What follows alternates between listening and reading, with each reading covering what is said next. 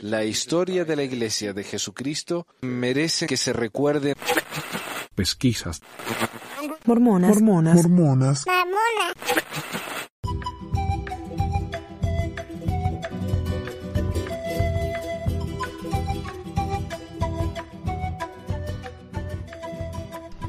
Hola a todos, bienvenidos a otro episodio de Pesquisas Mormonas. Les habla Manuel desde Layton, Utah, eh, ciudad que ha sufrido un tornado ayer. Y en mi ciudad, allá en, en Ogden, también hemos tenido un tornado ayer que ha destruido casas, tirado árboles.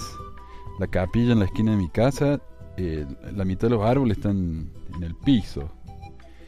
Y por suerte a mí se me cayó un pedazo de la reja nomás y eso fue todo. Así que mucha suerte. Acá el Spaghetti Monster nos está cuidando. Así que gracias al Spaghetti Monster. Yo le digo, el Spaghetti Monster nunca falla.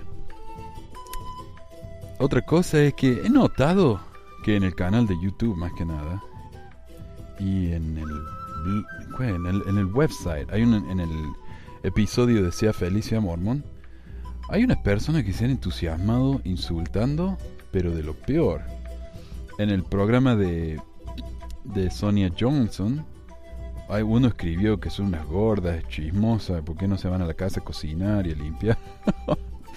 Así que obviamente lo borré. Y eso me da gracia a mí, porque hay gente que viene, insulta y se va, y después se quejan de que lo censuro cuando borro esas cosas.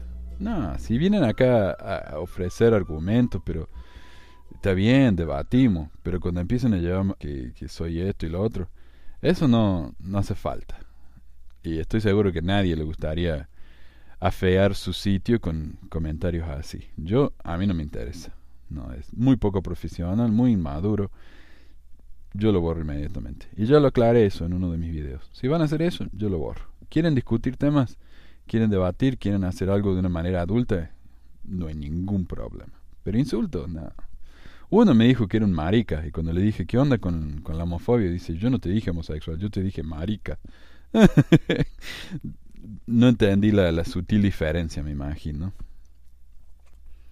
Y ha habido una noticia, no, no sé, todavía no, no ha sido corroborada, pero alguien en Reddit ha puesto como 60 documentos supuestamente liqueados, no sé cómo se diría, sacados de, o sea, de, de la iglesia. Era un ex empleado que se enojó con la iglesia, que le hicieron la vida imposible, entonces él, para vengarse, no sé qué, fue y publicó todos estos documentos que incluyen muchísima información, más que nada financiera, ¿no? Y dice que tiene miles y que un grupo de personas se han ofrecido como voluntarios para mirar esos documentos y sacar las partes más interesantes.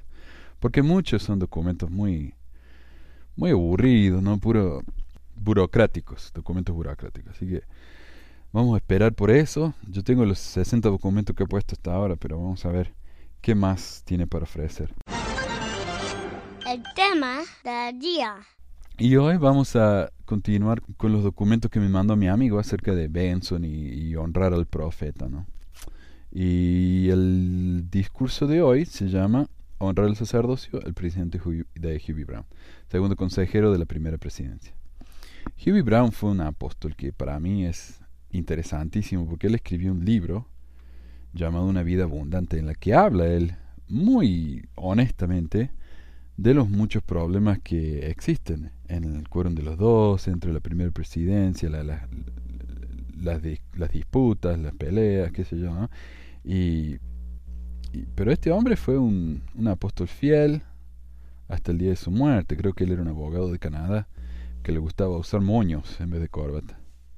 El señor Huey Brown. Y este es un discurso de él de 1962 en el Conference Report, página 87 al 90. Y dice, mis queridos hermanos, siempre que cargo con la responsabilidad de aparecer ante la gente de la iglesia, y sobre todo ante el sacerdocio, soy consciente de mi insuficiencia, y siempre estoy deseoso de asegurarme de la guía de mi Padre Celestial cuando trato de servir. A causa de las cosas que me han pasado en los últimos meses, he estado buscando mi corazón en un intento de encontrar una justificación para la bondad que el Señor me ha dado. Ciertamente todos estamos bendecidos más allá de nuestros méritos, lo que debería mantenernos humildes y agradecidos. les recomiendo a todos, no solo a los hombres jóvenes del sacerdocio arónico, sino que también a los que, a los que sostienen el sacerdocio de Melquisedec, que cuando se publiquen los excelentes discursos dados esta noche por el obispado presidente, que lean y apliquen las instrucciones oportunas.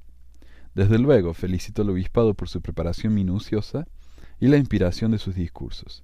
Ellos han hablado directamente, por supuesto, al sacerdocio menor, porque ese es su eh, llamamiento. Claro, los obispos, aunque uno piensa que el obispo es un llamamiento del sacerdocio Melquisedec, obispo es un oficio del sacerdocio arónico. Ah, o sea que técnicamente uno podría ser, ni siquiera tener el sacerdocio de, de Melquisedec y ser un obispo. Ustedes los hombres, la mayoría de ustedes que están aquí y muchos que están escuchando, saben que el hombre que está a la cabeza del sacerdocio de Melquisedec, de hecho de todo el sacerdocio de la iglesia, es el presidente de la iglesia. Él preside aquí esta noche y yo estoy bajo su dirección. Él es un modelo ideal, un ejemplo para todos nosotros. Se cita con preferencia y su vida es un ejemplo de ello. La advertencia de Isaías. Sed limpios los que lleváis los vasos del Señor no les retendré mucho, porque sé a quién deseáis escuchar. Quisiera, sin embargo, hacer algunas observaciones sobre la responsabilidad de todos a los que Dios ha honrado al permitirles actuar en su nombre. Hace falta valor y constancia en medio de las condiciones peligrosas y amenazadoras del mundo. A medida que leo sobre el profeta José Smith en la cárcel de Liberty, me siento inspirado por el coraje y la fe que le permitió continuar a pesar de la persistente y amarga persecución a lo largo de su vida. Mientras estaba en la cárcel de Liberty, donde pasó muchos meses entre 1838 y 1939, sintió que había sufrido todo lo que el hombre mortal podría sufrir. En una inspirada súplica oró, Oh Dios, ¿en dónde estás? ¿Y dónde está el pabellón que cubre tu morada oculta? ¿Hasta cuándo se te detendrá tu mano y tu ojo? Sí, tu ojo puro contemplará desde los cielos eternos los agravios de tu pueblo y de tus siervos, y penetrarán sus lamentos en tus oídos? Sí, oh Señor, ¿hasta cuándo sufrirán estas injurias y opresiones ilícitas, antes que tu corazón se ablande y tus entrañas se llenen de compasión por ellos? Ah, y el Señor contestó con el entendimiento, el entendimiento que nace de la experiencia, Hijo mío, pasa tu alma, tu adversidad y tus aflicciones no serán más que por un breve momento y entonces si lo sobrellevas bien, Dios te exaltará, triunfará sobre todos tus enemigos. Doctrina y Convenio 121, 7 al 8. Parece que Dios, oh, me, refiero al Dios mormón, no, no, no, al Dios del resto. Hablas de sí mismo en tercera persona, como el Hulk. En la sección 121 de Doctrina y tenemos una de las revelaciones más bellas. He aquí, muchos son los llamados y pocos los escogidos. ¿Y por qué son escogidos? porque a tal grado han puesto su corazón en las cosas de este mundo y aspiran tanto a los honores de los hombres que no aprenden esta lección única, que los derechos del sacerdocio están inseparablemente unidos a los poderes del cielo, y que éstos no pueden ser gobernados ni manejados sino conforme a los principios de la rectitud. Es cierto que se nos puede conferir, pero cuando intentamos encubrir nuestros pecados o satisfacer nuestro orgullo, nuestra ambición vana, o ejercer mando, dominio o compulsión sobre las almas de los hijos de los hombres, en cualquier grado de injusticia, he aquí los cielos se retiran, el Espíritu del Señor es ofendido, y cuando se aparta se acabó el sacerdocio o autoridad de tal hombre. Doctrina Convenio 121, 34 al 37. Hermanos del sacerdocio, nunca debemos de ejercer injusto dominio. Honremos el sacerdocio en nuestros propios hogares, en nuestras actitudes hacia nuestras esposas e hijos, porque allí como en otras partes, cuando, cuando se aparta del espíritu, se acabó el sacerdocio o autoridad de tal hombre. El espíritu no luchará siempre con el hombre, dice el Señor de los ejércitos, pero siempre debe esforzarse por mantener su espíritu en nuestros hogares, en nuestros negocios, en todo lo que nos proponemos hacer. Hay que limpiar y justificar nuestros cuerpos y almas, y tratar de ser dignos de ser llamados hijos de Dios y de poseer el santo sacerdocio. Continuaré leyendo. Ningún poder o influencia se puede ni se debe mantener en virtud del sacerdocio, sino por persuasión, por longanimidad, benignidad, mansedumbre y por amor sincero, por bondad y por conocimiento puro, lo cual engrandecerá en gran manera el alma sin hipocresía y sin malicia. Deja también que tus entrañas se llenen de caridad para con todos los hombres y para con los de la familia de la fe, y deja que la virtud engalane tus pensamientos incesantemente, Entonces tu confianza se fortalecerá en la presencia de Dios, y la doctrina del sacerdocio destilará sobre tu alma como rocío del cielo. El Espíritu Santo será tu compañero constante, y tu cetro un cetro inmutable de justicia y de verdad. Y tu dominio será un dominio eterno, y sin ser compelido fluirá hacia ti para siempre jamás. No me canso de leer o escuchar esta escritura, porque es la palabra directa de Dios a los hombres que poseen el sacerdocio. Nos dice cómo cumplirlo, la forma de oficiar bajo él, y advirtiéndonos contra todo injusto dominio. Me gustaría hablarles a ustedes, los que son padres, esta noche que nuestra conducta en nuestros hogares determina en gran medida nuestra dignidad para poseer y ejercer el sacerdocio, que es el poder de Dios delegado al hombre. Casi cualquier hombre puede hacer un buen papel cuando se halla frente al público, pero la integridad de uno es probada cuando no está de servicio. El verdadero hombre se revela en la relativa soledad del hogar. Un oficio o un título no borrará una falta ni garantizará una virtud. El verdadero valor está en ser, no aparentar, haciendo cada día que pasa un poco de bien, no en soñar grandes cosas en un nebuloso futuro. Todo lo que digan los hombres en su ceguera, y a pesar de las fantasías de la juventud, no hay nada tan regio como la bondad, y ni tan real como la verdad. Qué aburridazo esto. Nunca dejemos, según las palabras del versículo 37 de esta sección de Doctrina y Convenios, encubrir nuestros pecados o satisfacer nuestro orgullo, nuestra vana ambición o ejercer, o ejercer mando, dominio o compulsión sobre las almas de los hijos de los hombres en cualquier grado de injusticia. El último presidente, Joseph F. Smith, escribió, No hay oficio fuera de este sacerdocio que sea o pueda ser mayor que el sacerdocio mismo. Es a partir del sacerdocio que el oficio obtiene su autoridad y poder. Ningún oficio da autoridad al sacerdocio.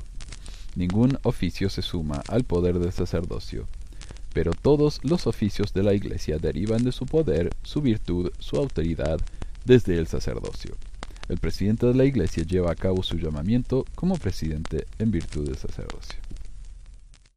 Ahora lo que me gustaría comentar a mí, es que ante tanto enfoque sobre el sacerdocio, y nos dicen siempre, oh, pero las mujeres no pueden tener sacerdocio, pero ellas pueden ser madre, y ser madre es una de las mejores cosas del mundo.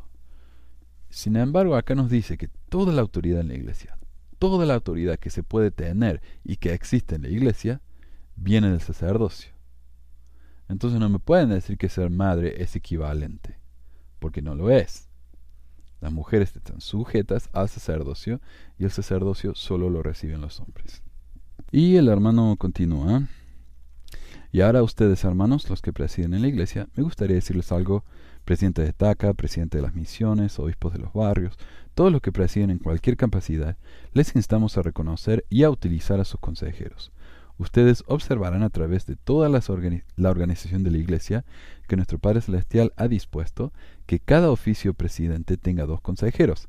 Lamentamos que en ocasiones oímos de un presidente de TACA, presidente de misión, obispo o cualquier otro presidente que se atribuye los honores que pertenecen al cargo que ocupa, que preside de una forma dictatorial, olvidando sus consejeros, olvidándose de consultar con ellos, y por lo tanto asumiendo todos los honores de la presidencia u obispado, y tomando sobre ellos mismos toda la responsabilidad de las decisiones que debe compartir con sus consejeros. Hay sabiduría y seguridad en el consejo. Honre a aquellos con quien, con quien y sobre los que usted preside. Que honremos el sacerdocio y los oficios que le pertenecen no solo se aplica a nuestras actitudes hacia los que presiden sobre nosotros, sino también hacia aquellos sobre los cuales y con los que preside. Vamos a presidir con amabilidad, consideración y amor. Buen mensaje, ¿no? Ahora, hermanos, que estamos reunidos esta noche aquí y en otros 320 lugares, debemos formar un gran baluarte contra el comunismo y sus malos concomitantes. Ahí está, nada que ver. Pasamos a otro tema completamente diferente. Los comunistas. La eficiencia de nuestra oposición a los mismos depende de la forma en que honremos a nuestro sacerdocio y la posición que nos situemos para buscar y, y obtener ayuda de Dios en la lucha contra el mal el comunismo es del diablo. El comunismo comenzó cuando el diablo fue arrojado del cielo a causa de su rebeldía contra la voluntad del Padre de que los hombres deben tener su libre albedrío. Satanás y sus emisarios querían robar a los hombres su preciada libertad. No quiero entrar esta noche en una larga discusión sobre este mal, pero es bueno que todos los hombres sepan que la Iglesia y los líderes de la Iglesia están firmemente en contra del comunismo.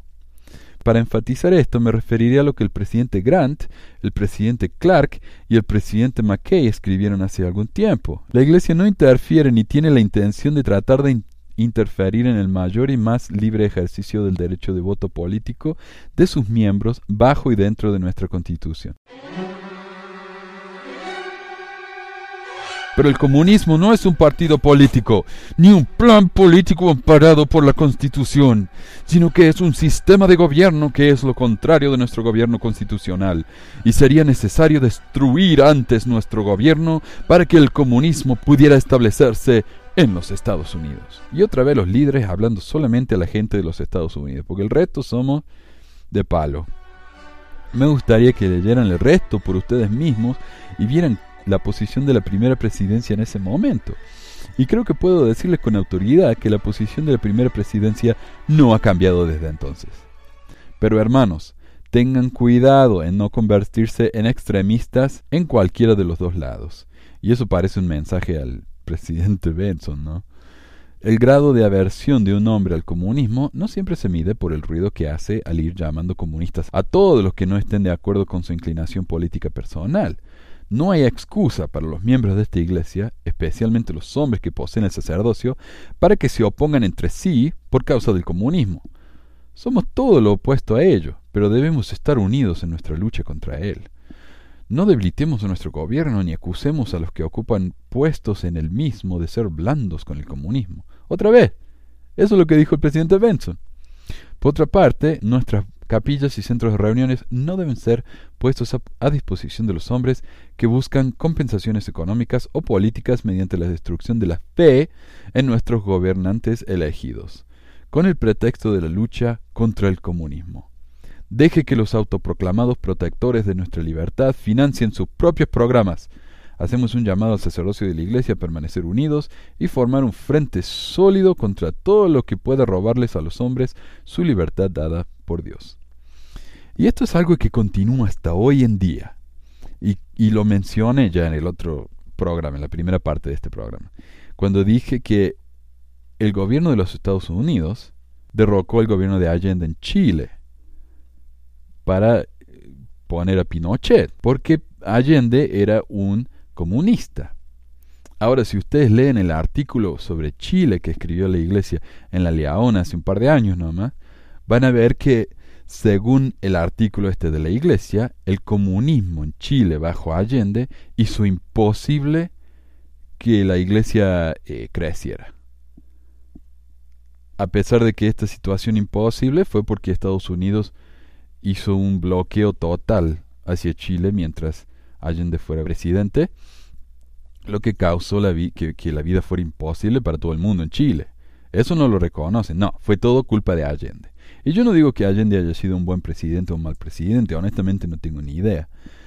Pero los Estados Unidos no son las víctimas, la iglesia no es la víctima, los Estados Unidos fueron los que causaron ese desastre. Bueno, les dejo de nuevo mi testimonio. Sé que Dios vive y que Jesús es el Cristo. Desde el centro de mi corazón soy testigo de este hecho y de que José el profeta fue ordenado y apartado y llamado como el líder de esta gran dispensación. Doy testimonio del hecho de que nuestro querido presidente posee todas las llaves y autoridades dadas a José Smith y que él es el portavoz de Dios en la tierra hoy. Los honramos y los sostenemos. Dios le ayuda, hermanos, y todos nosotros a ser fieles hasta el fin. Fiel a Dios, fiel a nuestro país y a sus instituciones, y fiel a la verdad. Lo ruego en el nombre de Jesucristo. Amén. Ahora, el, el discurso que leí la semana pasada no está tan lejos de esto. El presidente Leldre Holland sigue hablando de los Estados Unidos, de Utah, como que son el centro del mundo. Y el resto somos de palo. O sea, en ese discurso también él se refiere a Utah asumiendo que nadie va a escuchar ese discurso más que la gente de Utah. Entonces los halaga, los lisonjea, les dice que son los más grandes que hay. Eh, y esa es la opinión que ellos tienen de, del resto del mundo. Obviamente, la iglesia continúa siendo estadounidocéntrica eh, hasta el fin. Y por eso les dio la chiripioca cuando en Estados Unidos el matrimonio legal el, el matrimonio gay quiso ser legal. Porque en Argentina, en Chile y en tantos otros países ya era legal. Y ellos no hicieron el escándalo que están haciendo en Estados Unidos o en México, que para ellos eso es América Latina, ¿verdad? Porque es el país más grande, el país con más miembros de la iglesia en, Latinoamérica, y, y porque está demasiado cerca de casa. Es el otro problema también. Pero sí, su enfoque obviamente es este país. El próximo discurso que voy a leer en esta serie es No os engañéis, del elder de nuestro amigo Ezra Taft Benson del Consejo de los Doce Apóstoles, dado en octubre de 1963, Conference Report, página 15 al 19. Y dice, Hoy me dirijo a ustedes con humildad y agradecimiento, humilde ante la imponente tarea de hablarles a ustedes, agradecidos por el Evangelio y de tener un profeta que nos dirige. Estoy de acuerdo con este gran discurso sobre el hombre y el libre albedrío dado por el portavoz del Señor, el presidente McKay. El presidente McKay pasará la eternidad como uno de los grandes campeones de los hombres libres. Hace años mi bisabuelo, mientras era un investigador, asistió a una reunión mormona durante la cual un miembro discutió sobre la mesa sacramental con el presidente de la rama. Cuando terminó el servicio, la señora Benson volvió a Ezra y le preguntó qué pensaba de los mormones ahora. Siempre estaré agradecido por su respuesta. Dijo que pensaba que las acciones de sus miembros no modificaban en manera alguna la verdad del mormonismo. Esa convicción le salvó de muchas tragedias. Antes de unirse a la iglesia, el abuelo fue conmovido por una maravillosa oración del apóstol John E. Page. Pero más tarde, el joven convertido se sorprendió en gran medida por el mismo hombre cuyas acciones reflejaban su gradual apostasía. Irónicamente, cuando Elder Page fue finalmente excomulgado, Brigham Young seleccionó al joven convertido para que ocupara el lugar del Elder Page en el quórum de los doce. Seis de los doce apóstoles originales seleccionados por José Smith fueron excomulgados. Los tres testigos del libro de Mormón abandonaron la iglesia. Tres de los consejeros de José Smith cayeron, uno incluso ayudó a planear su muerte. Una pregunta natural que podría surgir sería si el Señor sabía de antemano que estos hombres caerían, como sin duda lo hicieron, ¿por qué hizo que su profeta les llamara a un cargo tan elevado? Duh. La respuesta es para cumplir los propósitos del Señor. Tiene sentido. Porque incluso el maestro siguió la voluntad del Padre al seleccionar a Judas. Esta comparación no es análoga. Según los evangelios, solo un apóstol traicionó a Jesús, mientras que a José Smith casi todo el mundo lo abandonó. Esta comparación funcionaría si la mitad de los apóstoles de Jesucristo lo hubieran traicionado y si Jesús mismo hubiera excomulgado a la otra mitad. Otra vez, la comparación no se compara, y allí está el detalle. El presidente George Q. Cannon sugiere una explicación también cuando afirma, tal vez es su propio designio que las faltas y debilidades aparezcan en altas posiciones, con el fin de que sus santos puedan aprender a confiar en él y no en cualquier hombre u hombres. Y esto iría en paralelo a la advertencia de ley de no poner nuestra confianza en el brazo de la carne. La Iglesia, dice el presidente McKay, es poco dañada, si es que lo es algo, por la persecución y calumnias de ignorantes, de mal informados o de enemigos maliciosos. Es desde dentro de la Iglesia de donde proviene el mayor obstáculo, y así, al parecer, lo ha sido. Ahora surge una pregunta. ¿Permaneceremos en el reino y podremos evitar ser engañados? Ciertamente, esta es una pregunta importante, porque el Señor ha dicho que en los últimos días el diablo enfurecerá el corazón de los hombres y si fuera posible, que engañará a los escogidos. Y ahí está la dualidad de siempre. O somos mormones fieles o somos personas engañadas, no hay otra. El adversario, dijo Brian Young, presenta sus principios y argumentos en el estilo más aceptado y en el tono más ganador, acompañado de las actitudes más elegantes, él es muy cuidadoso para congraciarse con el favor de los poderosos e influyentes de la humanidad, uniéndose a los partidos populares, flotando entre los puestos de confianza y remunerados, complaciendo el sentir popular, aunque esté seriamente equivocado y oprima a los inocentes. Tales personajes se comportan con los modales de un ángel, aparecen casi como ángeles de luz, tanto como pueden, para engañar a los inocentes y a los incautos. El bien que hacen, lo hacen para llevar a cabo un maligno propósito sobre los buenos y honestos seguidores de Jesucristo. aquellos de los nuestros que piensan todo va bien en Sion, a pesar de la advertencia del libro de Mormón, deberían reflexionar sobre las palabras de Eversey Kimball cuando dijo, Sí, pensamos que estamos seguros aquí en los recintos de estas colinas eternas, pero quiero decirles a ustedes, mis hermanos, que el tiempo viene cuando seremos mezclados en estos valles ahora pacífico, a tal punto que va a ser difícil distinguir la cara de un santo de la cara de un enemigo contrario al pueblo de Dios. Entonces será el momento de estar alerta para la gran ciega, ya que habrá un gran tiempo de criba, y muchos caerán, porque os digo que viene una prueba, una prueba, una prueba. Wow, se puso loco. Eh, y sí, acá estoy yo, mire uno me veía y pareciera que pensaría que soy mormón, pero no, soy, soy del adversario.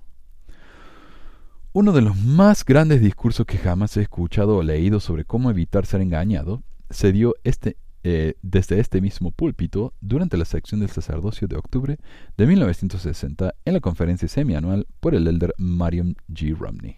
Se lo recomiendo a ustedes para que lo estudien detenidamente y espero que con el tiempo lo vuelvan a leer.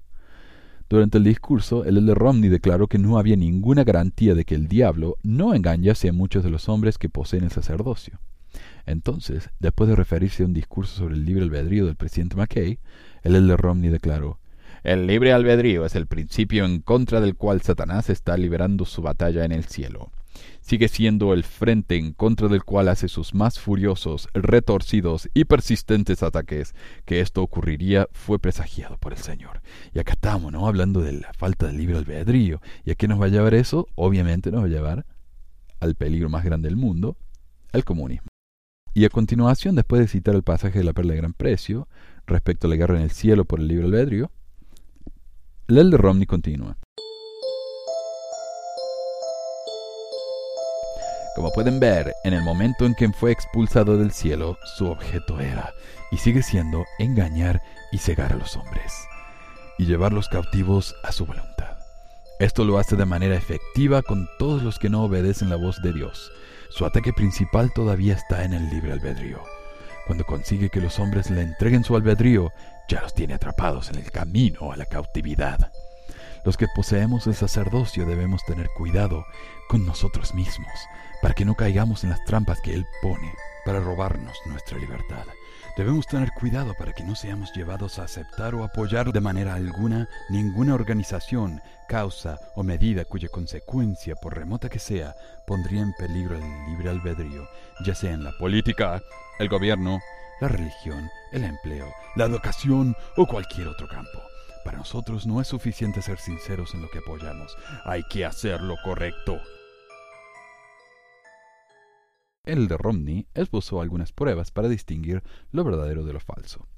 Ahora bien, conocer esto es crucial para nosotros, porque como dijo el presidente John Taylor, además de la predicación del Evangelio, tenemos otra misión, a saber, la perpetuación del libre albedrío del hombre y el mantenimiento de la libertad, la libertad y los derechos del hombre. Uh, miren, eh, usaron el diario de discursos en la conferencia general, pero el diario de discursos no es oficial. Es la lucha por el libre albedrío lo que nos dividió antes de venir aquí. Puede que también sea la lucha por el mismo principio la que nos engañe y divida de nuevo. Puedo sugerir tres pruebas cortas para evitar ser engañados, a la vez pertenecientes a esta lucha por la libertad y todos los demás asuntos. 1. ¿Qué tienen los libros canónicos que decir al respecto? Ah, la ley y el testimonio. Si no dijeren conforme a esto, es porque no hay luz en ellos, dijo Isaías. Esta es una de las grandes verdades de Isaías tan importante que estaba incluida en el libro de Mormón. Allí se lee, ah, la ley y el testimonio. Y si no hablaran conforme a esta palabra es porque no hay luz en ellos. Y Oseas dijo, mi pueblo fue destruido porque le faltó conocimiento. Debemos estudiar diligentemente las escrituras. De especial importancia para nosotros son el libro de Mormón y Doctrina y Convenios. José Smith dijo que el libro de Mormón era el más correcto de todos los libros sobre la tierra y la clave de nuestra religión, y un hombre se acercaría más a Dios al seguir sus preceptos que los de cualquier otro libro. Y por eso el libro de Mormón habla del bautismo por los muertos, de la obra del templo, de... ¿Verdad? El libro de Mormón, dijo Brian Young, estaba escrito en las tablas de su corazón, y no hay duda de que le ayudó a no ser engañado. el libro de Mormón tiene mucho que decir sobre América, la libertad y las combinaciones secretas. Como el concilio de los 50, ¿verdad? Doctrina y Convenios es importante porque contiene las revelaciones que ayudaron a sentar las bases de esta gran obra de los últimos días. Habla de muchas cosas. La sección 134, versículo 2, establece que el gobierno debe mantener inviolables los derechos y el control de la propiedad. Esta es una lectura importante en un día en que los controles gubernamentales están aumentando y la gente está perdiendo el derecho a controlar sus propios bienes. La segunda guía es, ¿qué dicen los presidentes de la Iglesia al respecto? En particular, el presidente actual. El presidente Wilford Woodruff relató un caso en la historia de la Iglesia cuando Brigham Young se dirigió a una congregación en presencia del profeta José Smith. El hermano Brigham Young se paró ante el público, pausando tomó la Biblia y la dejó en el, y la dejó en el suelo. Tomó el libro de Mormón y lo dejó en el suelo, y tomó el libro de Doctrinas y Convenios y la puso delante de él y dijo, Aquí se encuentra lo que nos dijo Dios acerca de su obra, desde el principio del mundo, casi hasta nuestros días. Y ahora os digo que si los comparamos con los oráculos vivientes, estos libros no tienen valor para mí. No nos transmiten la palabra de Dios dirigida a nosotros directamente, como lo hacen los profetas o los hombres que poseen el santo sacerdocio en nuestros días. Yo preferiría tener los oráculos vivientes ante que todo lo escrito en los libros. Esto fue lo que dijo, en resumen, y cuando terminó, el presidente José Smith dijo a la congregación, el hermano Brigham os ha dicho la palabra de Dios y os ha dicho la verdad. Solo hay un hombre en la tierra hoy en día que habla por la iglesia. Este hombre es el presidente McKay, porque tiene la palabra del Señor para nosotros hoy en día. Sus palabras tienen una importancia aún más inmediata que la de los profetas muertos. Cuando se habla bajo la influencia del Espíritu Santo, sus palabras son escrituras.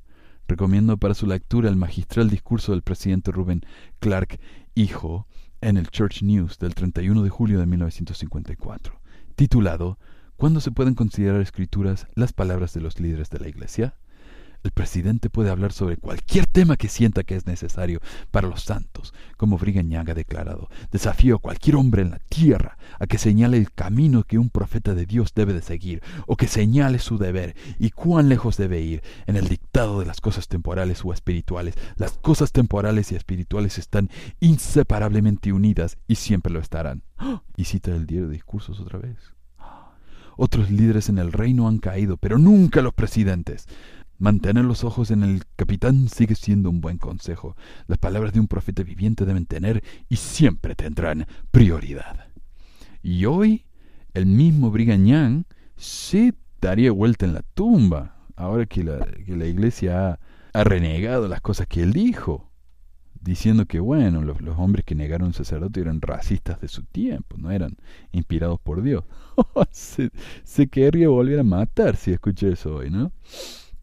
Porque acá, según él, los presidentes de la iglesia, y según Benson, que después fue profeta, los presidentes de la iglesia nunca se equivocan y no necesitan guía. A pesar de que, como dijo el, el elder Ballard en el discurso de la semana pasada, a veces los líderes necesitan guía para entender las escrituras.